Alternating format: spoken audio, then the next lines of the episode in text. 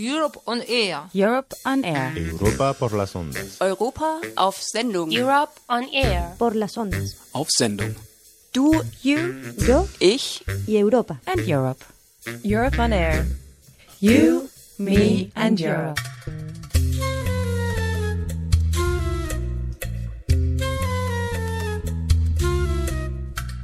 EU-Bürgerinnen und Bürger zweiter Klasse, rumänische und bulgarische Roma in Frankreich.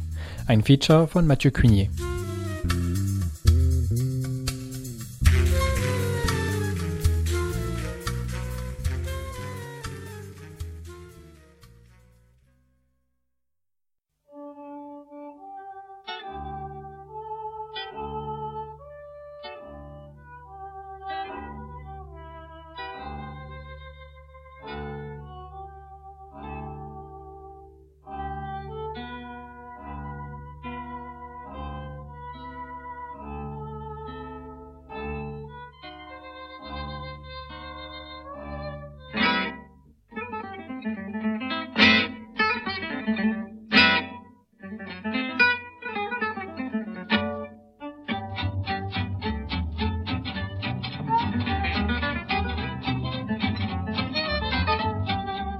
Seit Anfang 2014 genießen Rumänen und Bulgaren die gleichen Rechte wie alle anderen EU-Bürgerinnen auch, wenn es um Freizügigkeit und um den Zugang zum Arbeitsmarkt in anderen EU-Ländern geht. Davor galten Übergangsmaßnahmen, wodurch ihnen der Arbeitsmarkt anderer Mitgliedstaaten teilweise geschlossen blieb und eine Arbeitserlaubnis notwendig war. In dieser halbstündigen Sendung blicken wir auf die Situation von rumänischen und bulgarischen Roma in Frankreich denn viele Migrantinnen aus diesen Ländern sind Angehörige der Roma-Minderheit. Es leben geschätzte 20.000 in Frankreich.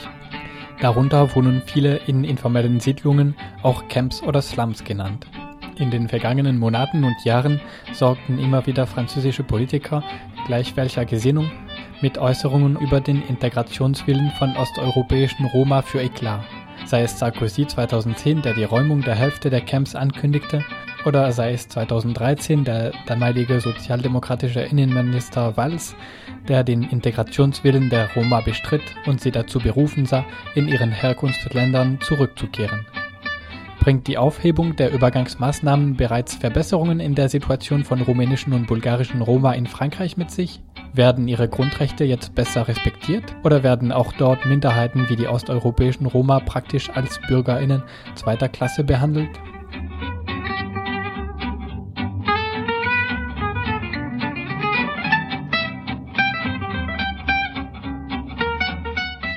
Räumungen von informellen Siedlungen.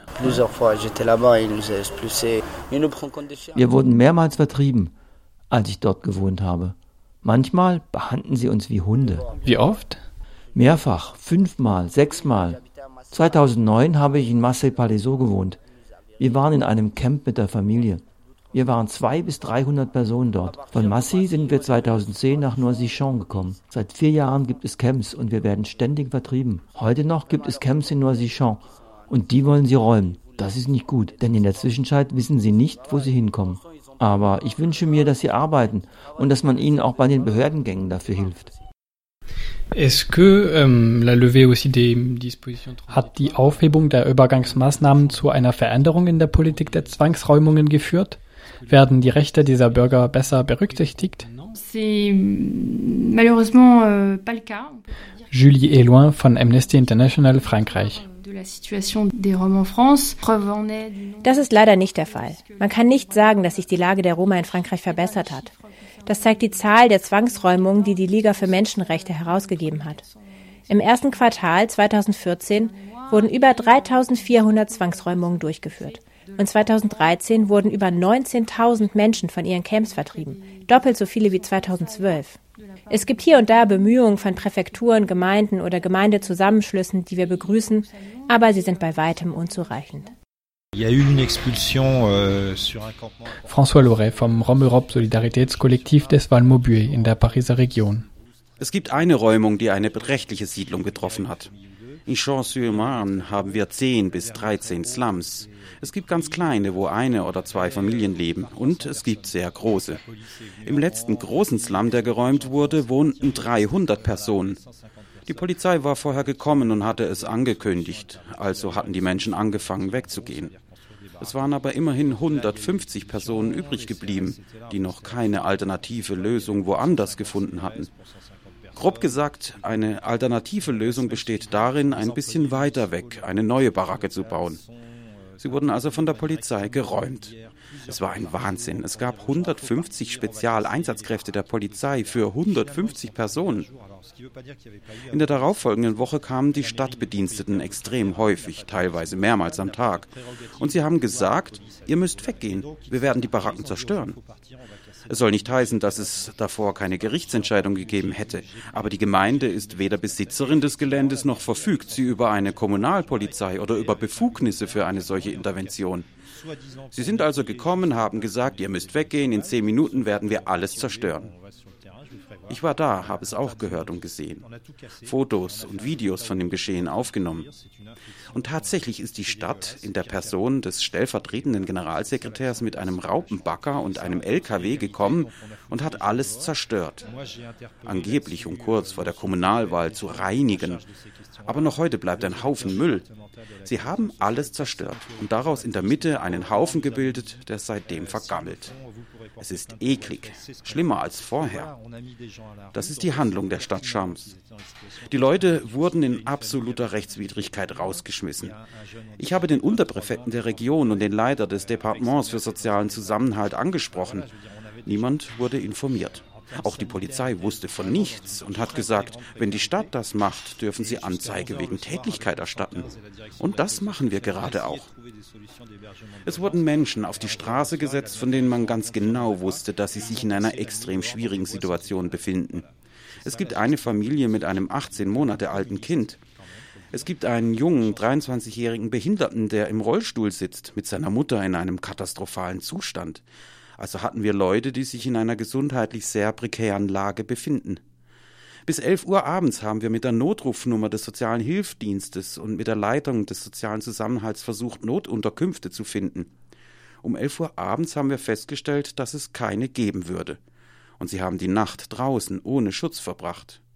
So sieht das politische Management einer, das muss man immerhin sagen, kommunistischen Gemeinde in Champs-sur-Marne aus.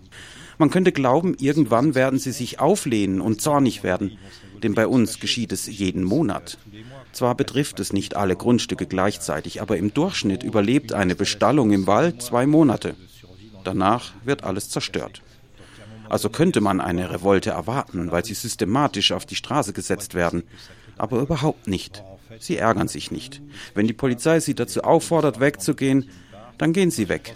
Ich glaube, wir würden viel bissiger oder gar gewalttätiger reagieren, wenn wir uns in derselben Situation befinden würden. In Frankreich funktioniert die Rhetorik und die damit einhergehenden Politiken nach dem Motto, sie leben unter unmenschlichen Bedingungen, deswegen müssen wir diese unmenschlichen Bedingungen beenden. Wenn sie eine Räumung verordnet, erwähnt auch die Stadt Schams völlig ungeniert die Menschenrechtscharta, die Umwelt und die Ökologie, einfach um die Leute auf die Straße zu setzen. Denn was ist eine Räumung? Man schmeißt Leute raus. Wenn man sie rüttelt, können die sozialen Hilfsdienste eventuell Unterkünfte für einige Menschen für eine bis drei Nächte 50 bis 100 Kilometer weiter weg organisieren. Wenn es keine Begleitung gibt, stehen sie drei Tage später wieder auf der Straße. Wie sieht der Zugang der Slum-Bewohner und Bewohnerinnen zur Gesundheitsversorgung und zum Wasser aus? 40 des cas Jean-François Corti, Leiter der Programme von Ärzte der Welt in Frankreich. In 40 Prozent der Fälle warten die Bevölkerung, die wir sehen, darunter die Roma-Bevölkerung, bis zum letzten Moment, wenn überhaupt, um sich behandeln zu lassen. Warum nehmen diese Bevölkerung so spät eine Behandlung in Anspruch, inklusive Roma, die unter die staatliche medizinische Hilfe fallen könnte, wenn sie eine dreimonatige Anwesenheit auf dem Gebiet nachweisen können? Wir haben festgestellt, dass es sehr schwierig ist, Leistungsansprüche anzumelden, unter anderem den Anspruch an die staatliche medizinische Hilfe. Denn man muss der französischen Sprache mächtig sein, um die Formulare auszufüllen. Man muss manchmal übermäßig viele Unterlagen einreichen, die nicht vom Gesetz vorgeschrieben sind. Wenn Sie weit von dem Gesundheitszentrum oder von der gesetzlichen Krankenkasse entfernt wohnen, erklärt auch die Angst vor der Reise, dass Sie sich nicht behandeln lassen. Wenn sie krank sind, wägen sie das Risiko ab, verhaftet oder gar ins Herkunftsland abgeschoben zu werden mit dem Risiko, sich nicht behandeln zu lassen. Hinzu kommen der sicherheitspolitische Druck mit den Räumungen ohne Alternative, die die Bevölkerung in extremer Prekarität auf die Straße und in Slums setzen, in denen es keinen Zugang zu Wasser und Hygiene gibt, wo sich prekaritätsbezogene Krankheiten entwickeln. Hautprobleme, Durchfall, weil man kein Trinkwasser trinkt, Infektionskrankheiten, Lungenkrankheiten. Euh, et des pneumopathies, euh, des problèmes pulmonaires assez graves parce que l'on vit dans des conditions d'extrême précarité. Die Polizei hier hat den Wasserhahn abgestellt. Sie lassen uns keinen Zugang zum Wasser. Meine Schwester war zum Bahnhof von Noisy-Champs Wasser holen gegangen und auch dort wurde es abgestellt. Es ist rassistisch, so ist es nicht gut. Wie macht ihr jetzt? Jetzt kann ich nach Noisiel. Geht ihr nach Noisiel, um Wasser zu holen?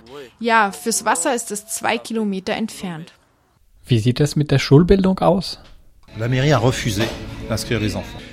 François Loret vom Romerop Solidaritätskollektiv des Valmaubuet. Die Gemeinde hat sich geweigert, die Kinder einzuschreiben. Wir haben die Schulinspektion darauf angesprochen und die Schulinspektion selbst hat mit uns die Kinder zur Schule gebracht. Die Kinder wurden im Oktober oder November eingeschult, also sehr spät.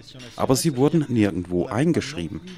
Sie tauchten also in keiner Datei des Kultusministeriums auf. Deswegen wurden die Lehrkräfte der Schulen auch nicht entsprechend aufgestockt, deren Klassen drei bis vier Kinder zusätzlich aufgenommen hatten. So sah die Einstellung der Stadt Chance letztes Jahr aus. Dieses Jahr haben Konflikte mit der Nachbargemeinde dazu geführt, dass 60 Kinder der Nachbargemeinde zurückgewiesen wurden, die bislang in Schams zur Schule gingen. 60 Kinder. Das heißt ein hohes Risiko an Klassenschließungen. Also akzeptierte die Gemeinde Chance dieses Jahr, die Roma-Kinder einzuschulen. Wir haben also 50 Kinder eingeschrieben, minus 60 plus 50. Dadurch konnten sie Klassenschließungen vermeiden. Die Bürgermeisterin hat aber gesagt, ich bin der Chef, ich entscheide über die Verteilung in den Schulen. Sie hat also Kinder in Schulen eingeschrieben, die sich über zwei Kilometer weg von ihren Unterkünften befinden. Es stellt ein Zugangsproblem dar, vor allem wenn man weiß, dass sich Busfahrer der Pariser Verkehrsbetriebe weigern, Roma einzulassen. Auch wenn sie eine Fahrkarte besitzen, ja. So weit sind wir schon. Auch dagegen laufen momentan Klagen. Und die Krönung ist, weil sie behauptet, dass diese Leute keine Bewohnerinnen und Bewohner der Gemeinde sind, müssen sie für ihre Kinder 14 Euro pro Tag für das Kantineessen bezahlen.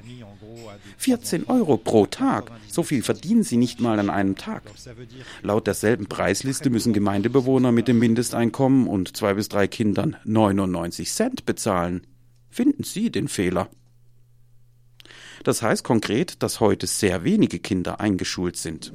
Wir hatten Familien, deren Kinder eingeschult und sehr regelmäßig anwesend waren. Die Siedlung wurde zerstört. Und was kommt danach? Es gibt keine Schule mehr, weil die Unterkunft 50 Kilometer weiter weg ist und keine Verbindung mit öffentlichen Verkehrsmitteln besteht. Also können Sie dieses Jahr nicht mehr zur Schule. Früher bin ich zur Schule gegangen. Jetzt gehen wir nicht mehr zur Schule. Warum? Seit sie das Camp bei McDonald's zerstört haben. Danach war ich in einem Hotel. Sieben Tage lang. Dann haben sie uns rausgeschmissen. Wir mussten in ein anderes Hotel. Wann war das? Es ist ein Jahr her. Wir wachsen mehrsprachig auf, sind international. Überall verwandt erfüllen mehr wie einen Saal, doch sind in jedem Land fremd. Heimatlose Sturm. Unterschiedliche Kulturen, gleicher Lebenslauf, lieben die Vielfalt, sind füreinander da, sind nicht eingeschränkt jeder Tradition nach. Wir lieben volles Haus, die Türen immer auf. Und das bisschen, das wir haben, das teilen wir auch. Wir lieben den Mythos, den Zauber, die Feste. Wir lachen, weinen, suchen das Beste. Mal haben wir alles, mal haben wir nicht viel. Wir haben das schon durchgemacht und kennen dieses Spiel. Hat die Aufhebung der Übergangsmaßnahmen bereits spürbare Verbesserungen im Bereich der Arbeit mit sich gebracht? Jetzt fange ich mit den Behördengängen an, um eine Arbeit zu suchen. Ich werde bestimmt nicht mein Glück finden, aber ich hoffe, dass es besser wird. Denn ich kann ein bisschen sprechen und mich durchschlagen. Aber für die Familie wird es etwas schwieriger sein. Normalerweise dürfen sie in Frankreich arbeiten, aber sie finden keine und kämpfen, um Arbeit zu finden. Sie betteln mit ihren kleinen Kindern. Es ist schwierig. Jusqu'ici, ils ont travaillé. François Loret vom Romerop Solidaritätskollektiv des Valmaubuet. Bislang hat ein Teil von ihnen gearbeitet, schwarz gearbeitet. Die Bedingungen sind 13 bis 14 Stunden täglich für rund 30 Euro täglich. Ja, das ist verrückt. Also nutzt die Anwesenheit der Roma in Frankreich auch manche Privatinteressen von Firmen, die sehr gut von ihnen profitieren. Wir haben einen etwa 40-jährigen Mann, der am Bausektor gearbeitet hat und der vom dritten oder vierten Stock gefallen ist. Er ist nicht gestorben, aber er hat sich die Beine zertrümmert. Es ist nicht behandelbar. Und er schlägt sich alleine durch. Er kann nicht mehr arbeiten, er sitzt im Rollstuhl, weil wir ihm einen Rollstuhl besorgt haben. Und das, um sehr wenig zu verdienen. Mit einem Arbeitstag im Bausektor verdienen sie zwei bis dreimal so viel, wie wenn sie betteln. Wenn ich mir das angucke, verdienen die Familien fünf bis 15 Euro am Tag. Es sei denn, sie finden Schwarzarbeit. Wir haben es heute also mit einem haarsträubenden Elendsgrad zu tun, mit allem, was es mit sich bringt. Aber gleichzeitig gibt es eine Energie, einen Willen, gut davonzukommen. Und auch Strukturen. Man könnte meinen, es sind Obdachlose, denn in Paris schlafen sie auf der Straße. Bei uns haben sie Hütten in den Wäldern gebaut. Aber sie alle halten stark zusammen durch die Familienstruktur. Die Familienstruktur, wie wir sie vor ein paar Generationen kannten, mit Eltern, Großeltern, Kindern und Enkeln. Und jede und jeder trägt je nach seinen oder ihren Möglichkeiten dazu bei, die Familie zu ernähren, sei es mit Holz machen, Betteln, ein bisschen Altmetall. Und so hält es. Aber es hält fest zusammen. Merken Sie schon, dass Sie seit Anfang 2014 einen besseren Anschluss zur Arbeit finden und damit einhergehend auch eine angemessene Wohnung und so weiter? Wir sehen erste positive Ergebnisse in dieser Hinsicht. Es hat ein bisschen gedauert zwischen der Öffnung dieser Rechte am 1. Januar und der Wirklichkeit vor Ort. Es hat auch etwas gedauert, bis wir Instrumente entwickelt hatten, um Ihnen dabei zu helfen. Jetzt organisieren wir jede Woche eine Beratungszeit in einem Stadtteilzentrum. Wir haben jetzt Computer, also können wir mit Lebensläufen, Anmeldungen beim Arbeitsamt, bei Zeitarbeitsfirmen und mit der Arbeitssuche anfangen, wie es der moderne Arbeitsmarkt erfordert. Und langsam trägt es Früchte. Einige Leute fangen an, angemeldete Arbeit zu finden. Ihnen werden dadurch die normalen Rechte geöffnet, die allen EU-Bürgern und Bürgerinnen zustehen, die in Frankreich arbeiten. Das hat auch eine attraktive Wirkung für Menschen, die noch nicht in diesen Prozess einbezogen wurden. Sie sehen, dieser hat Arbeit gefunden, er wird Geld verdienen, damit wird er Anspruch auf die gesetzliche Krankenkasse und auf Kindergeld erhalten und eine Wohnung suchen können. So fängt der Prozess an und das spornt alle Leute nach oben. Ich bin auch nicht naiv. Es wird nicht für alle klappen. Aber manche werden es schaffen, aus den Wäldern und der sehr prekären Lebensbedingungen herauszukommen und etwas Nachhaltiges aufzubauen.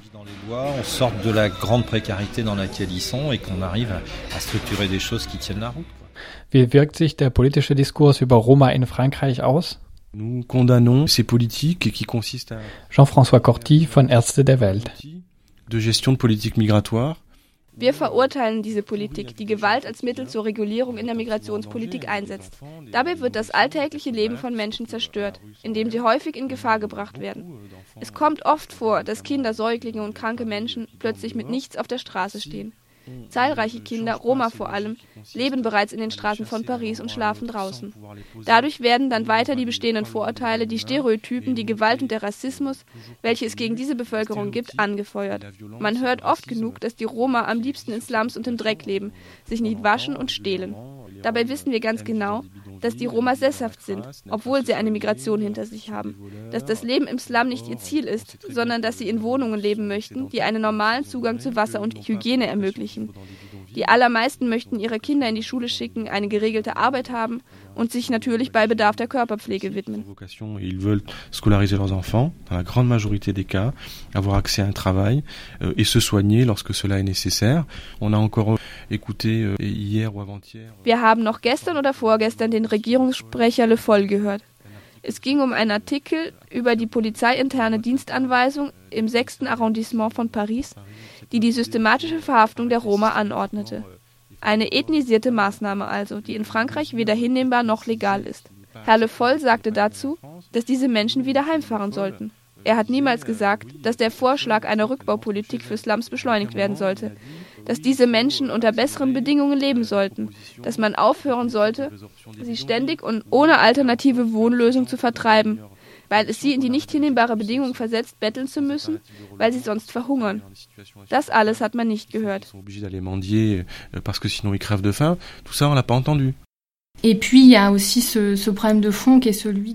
Julie Loin von Amnesty International. Und es gibt das Grundproblem, die stigmatisierende und negative Rhetorik gegenüber Roma, die von einer breiten Öffentlichkeit getragen wird. Diese richtet sich gegen Roma und vertritt die Meinung, dass Roma eine getrennte und nicht integrationsfähige Bevölkerung sind. Diese Strömung wird leider von PolitikerInnen genährt, deren Äußerungen stigmatisieren und das Klima vergiften. Das ist auch eine unserer Sorgen, denn Vorurteile können zu Gewalt und zu Intoleranz führen. Die Regierung muss in ihrem Diskurs gegenüber Roma klarer Stellung beziehen. Sie haben über die Gewaltfälle gesprochen, die von BürgerInnen oder von der Polizei ausgehen können. Amnesty hat vor kurzem einen Bericht über die Situation in verschiedenen Ländern veröffentlicht. Was hebt es über Frankreich hervor? Überall in Frankreich stellen wir den Anstieg einer intoleranten Haltung und auch an Gewalttaten fest. Gewalttaten, die von Individuen, etwa AnwohnerInnen, ausgehen oder von einzelnen PolizistInnen, die verstärkt einschüchternde, belästigende und diskriminierende Methoden einsetzen, die vor allem gegen Roma gerichtet sind. Etwa wiederholte Passkontrollen oder die Zerstörung von Zelten, damit die Roma das Gelände verlassen, auf dem sie sich befinden. Hinzu kommt die Tatsache, dass ihr Besitz oft zerstört oder in Müllcontainer geworfen wird. Das war besonders in Marseille der Fall, wo wir Zeugenaussagen gesammelt haben, auch von lokalen Vereinen. Oder auch in letzter Zeit am Platz der Republik in Paris, wo die Polizeikräfte Eigentum von Roma weggeworfen und den Familien zu verstehen gegeben haben, dass sie nicht willkommen sind. Die Botschaft an die Öffentlichkeit ist, dass alles erlaubt ist, dass nur die Räumung zählt und dass die Folgen für die Menschenwürde, für die Bildung der Kinder, für den Zugang zu Wohnraum und zum Arbeitsmarkt nebensächlich sind. Unser wirkliches Anliegen ist es zu zeigen, dass Roma wie alle anderen Menschen Rechte haben. Menschenrechte, das Recht unter würdigen Bedingungen zu leben, das Recht frei von Angst zu leben. Denn bei unserer Recherche merken wir, dass viele Familien in Angst leben. Angst vor Privatpersonen, weil sie manchmal angegriffen werden und Angst vor der Polizei, die sie mit ihren Methoden terrorisiert. Vivre dans la peur, parce qu'en fait, ce qu'on constate aussi euh, au cours de nos recherches, c'est que il y a beaucoup de familles qui vivent dans la peur, peur des, des, individus, personnes privées, parce que de temps en temps, euh, ils sont agressés, et puis peur euh, de, de, de pratiques policières euh, qui les terrorisent. Il y a eu récemment euh, un fait de discrimination qui a fait l'objet. Der Menschenrechtsbeauftragte hat eine Untersuchung über einen bestimmten Fall angeordnet. Es handelt sich um einen Busfahrer, der sich geweigert hatte, eine Roma-Person reinzulassen, die eine Fahrkarte hatte, also völlig in Ordnung war. Ihr wurde der Eintritt verwehrt, weil sie Roma ist. Da waren die Äußerungen ziemlich eindeutig. Außerdem befindet sich eine Person in Gewahrsam, die verdächtigt wird, ein Roma-Paar mit einer Flüssigkeit wie Chlorwasser oder Säure bespritzt zu haben. Aber Gewaltfälle, die sich gegen Roma richten, werden nicht systematisch erfasst. Zwar haben wir keine Statistiken, die ethnische Zugehörigkeit erfassen, aber wir bräuchten belastbare Daten, um dieses Problem zu benennen, das wir durchaus Rassismus nennen können. In der Tschechischen Republik und in Griechenland sprechen wir von Hassstraftaten. In Frankreich sind wir noch nicht so weit, aber wer weiß. Wenn die Gewalt alltäglich wird, kann es zu sehr schlimmen Taten kommen. qui serait aussi une façon de qualifier ce problème qu'on pourrait appeler de racisme. En République tchèque, en Grèce, nous on parle de crime de haine. Euh, en France, on n'en est pas encore là, mais euh, qui sait, si jamais euh, les violences se banalisent, on peut vraiment arriver à, à des actes très graves. Pas si longtemps dans des baraques en bois. Je crois bien que c'était pas ma cabane au Canada. C'était un tanguero, la mairie la faisait gratis. Pour les toilettes, on allait derrière un champ de maïs. En échange, on avait intérêt à être aimable, sinon la maison finit en petit tas de sable. Et celui qui était pas content à l'époque, aussi c'est que sans pitié, on lui Um die Solidarität der Anwohner und Anwohnerinnen gegenüber der Slumbewohner und Bewohnerinnen zu gewinnen, versuchen Kollektive Empathie zu erzeugen.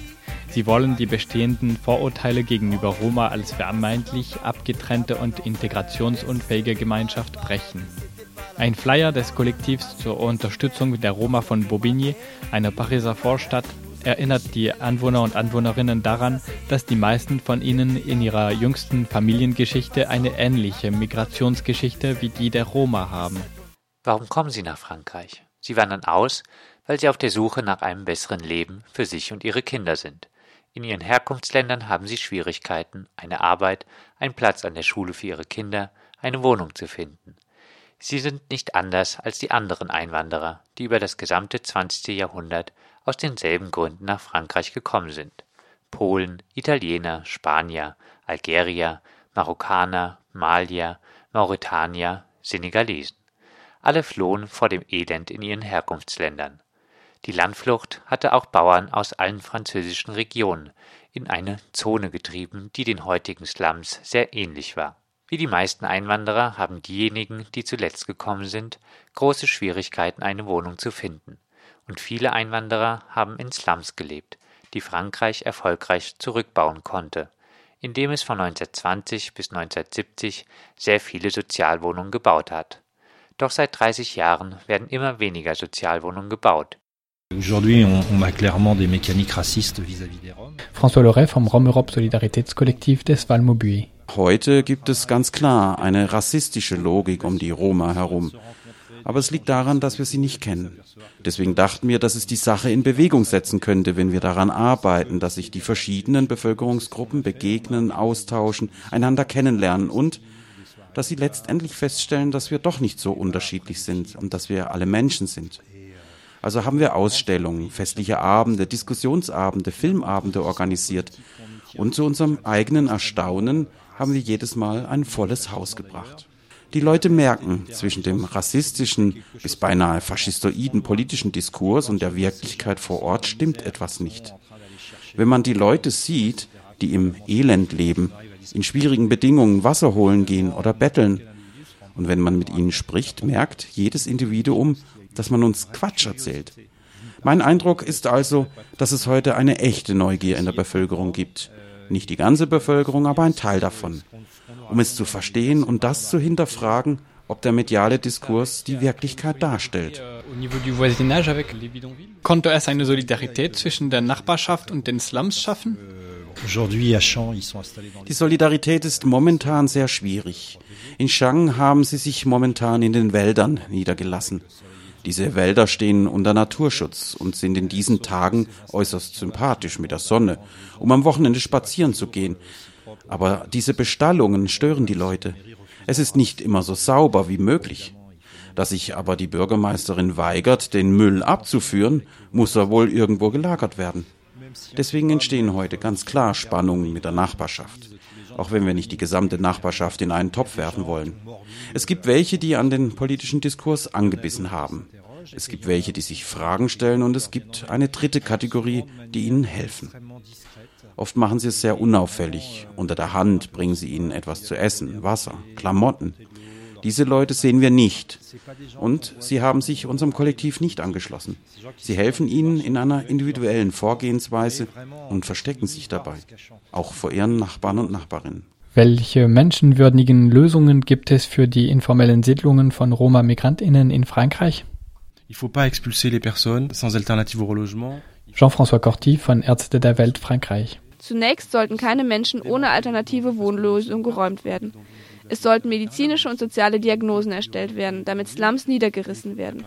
Denn wir sind nicht dafür, dass Slums unendlich weiter bestehen bleiben. Wir sind für eine Rückbaupolitik der Slums. Aber es sollte vorbereitet sein und die Menschen sollten in Richtung dauerhafterer Unterbringungen und Wohnungen orientiert werden. Am 26. August 2012 wurde ein ministeriales Rundschreiben von sieben Ministerinnen unterschrieben, welches daran erinnert, dass solche Diagnosen erstellt werden sollten, bevor Siedlungen niedergerissen werden. Dieses Rundschreiben wird nicht eingehalten. Es gibt immer noch Räumungen ohne alternative Wohnlösung. Wir sind uns dessen bewusst, dass die Wohnungsnot in Frankreich alle betrifft. Wir also nicht von heute auf morgen Wohnungen finden und Hunderttausende Sozialwohnungen bauen. Es wird Zeit brauchen. Deshalb sagen wir, auf manchen Geländen, bei denen es keine Gefahr insbesondere für die Gesundheit gibt, sollten die Menschen stabilisiert werden, bis dauerhaftere Lösungen gefunden werden. Ihnen sollte Zugang zu Wasser und Hygiene ermöglicht werden. Duschen und Toiletten sollten gebaut werden und die Müllabfuhr organisiert werden. Aber uns wird im Moment wenig Gehör geschenkt. Das war das Feature EU-Bürgerinnen und Bürger zweiter Klasse, rumänische und bulgarische Roma in Frankreich von Mathieu Cunier. In der Übersetzung sprachen Andreas, Anna, Cecile, Eva, Johanna, Johannes und Uli. Musikalisch waren Auszüge aus folgenden Stücken zu hören.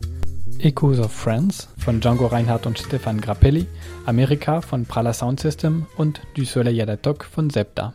Die Europe on Air Kampagne wird finanziert von der Europäischen Union. Verantwortlich für die Inhalte der Sendungen sind einzig die Autorinnen und Produzentinnen. Für die weitere Verwendung der Informationen sind weder die Kommission noch Radio Dreieckland verantwortlich.